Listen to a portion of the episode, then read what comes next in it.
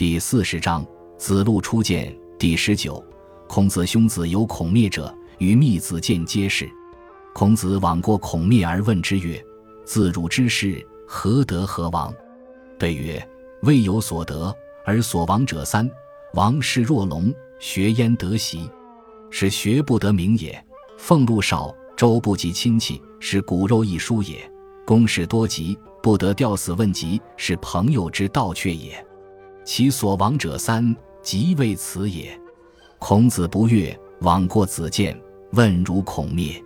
对曰：自来世者无所亡，其有所得者三：始诵之，今得而行之，是学义名也；俸禄所供，备及亲戚，是骨肉义亲也。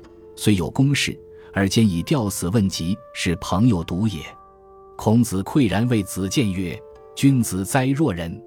鲁无君子者。则子建焉取子。译文：孔子的哥哥有个儿子叫孔灭，与密子建一起都在做官。孔子去看他，问他说：“自从你当了官，得到了什么？失去了什么？”孔灭回答说：“没得到什么，而失去的东西有三件，正是一件接一件。学过的知识哪有时间温习？因此学到的知识也记不清楚了。朝廷给的俸禄太少。”连给亲戚一些微薄的礼物都做不到，因此骨肉之间更加疏远了。公事一般都很急迫，不能及时去哀悼死人、慰问病人，这样就缺失了朋友之道。我说失去的三种东西就是这些。孔子听了很不高兴，又到密子建那里去问了他同样的问题。夫子建回答说：“自从做官以来，没有失去什么，所得到的有三样：以前诵读的知识，现在能够依照实行。”因此，对所学的知识认识的更加清楚了。所得的俸禄能用来帮助亲戚，因此骨肉之间更加亲密了。虽然有公事，还是能顺便去吊唁死者、慰问病人，因此和朋友的关系更亲密了。孔子听了，感慨的叹息了一声，对密子建说：“君子啊，就是你这样的人。如果说鲁国没有君子的话，那么夫子建是从哪里学来的呢？”孔子侍坐于哀公。赐之桃与黍焉。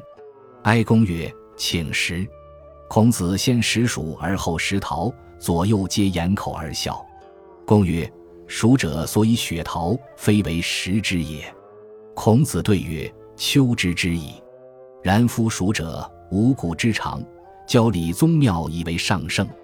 国黍有六，而桃为下，祭祀不用，不登郊庙。丘闻之，君子以见雪贵。”不闻以贵学见，今以五谷之长学果之下者，是从上学下。臣以为防于教，害于义，故不敢。公曰：“善哉。”译文：孔子陪哀公坐着，哀公赏赐他桃和黍。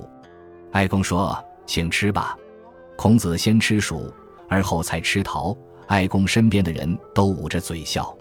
哀公说：“黍是用来擦拭桃的。”不是吃的，孔子回答说：“我知道，但黍是五谷中最好的东西，在郊庙祭祀祖先时作为上等贡品。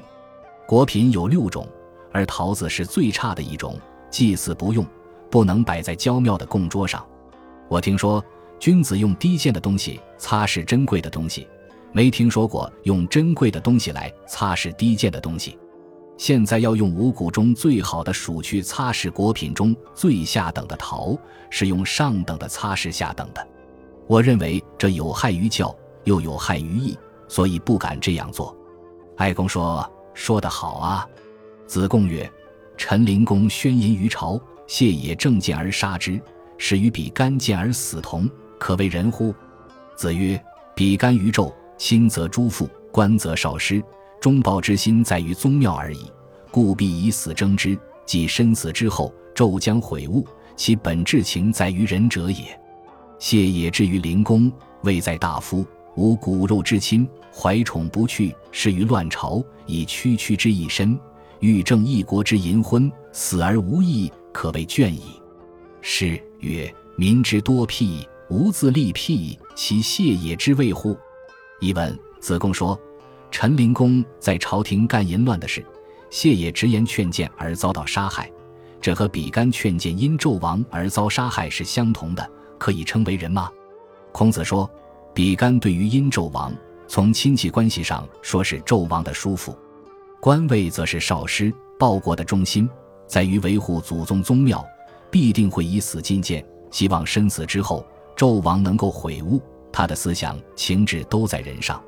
谢也对于陈灵公，官职是大夫，无骨肉之亲，受到宠爱而不愿离去，仍在乱朝做官。”以他区区一身而想匡正一个国家淫乱的昏君，死了也对国家无益，可说是性情拘谨耿直。《诗经》说：“如今民间多邪僻，自己立法没有用。”大概说的就是谢业这样的事吧。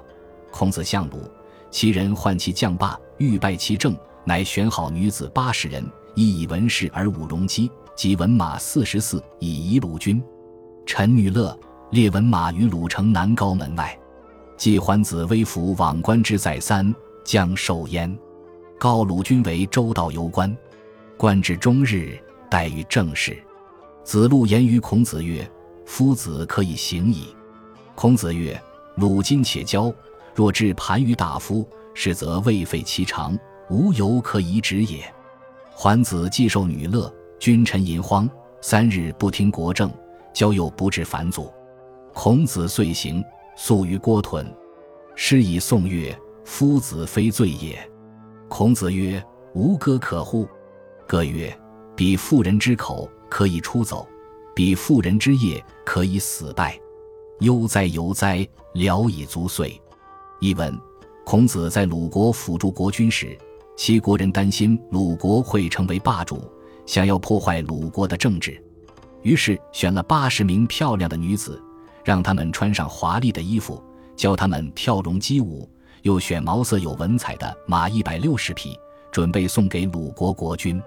齐国人让这些女子在鲁国城南门外跳舞，又将那些有文采的马也排列在那里。季桓子穿着老百姓的衣服，偷偷的看了好几次，打算接受这些礼物。他报告了鲁国国君，并带他到大道上去观看，这样整日观看。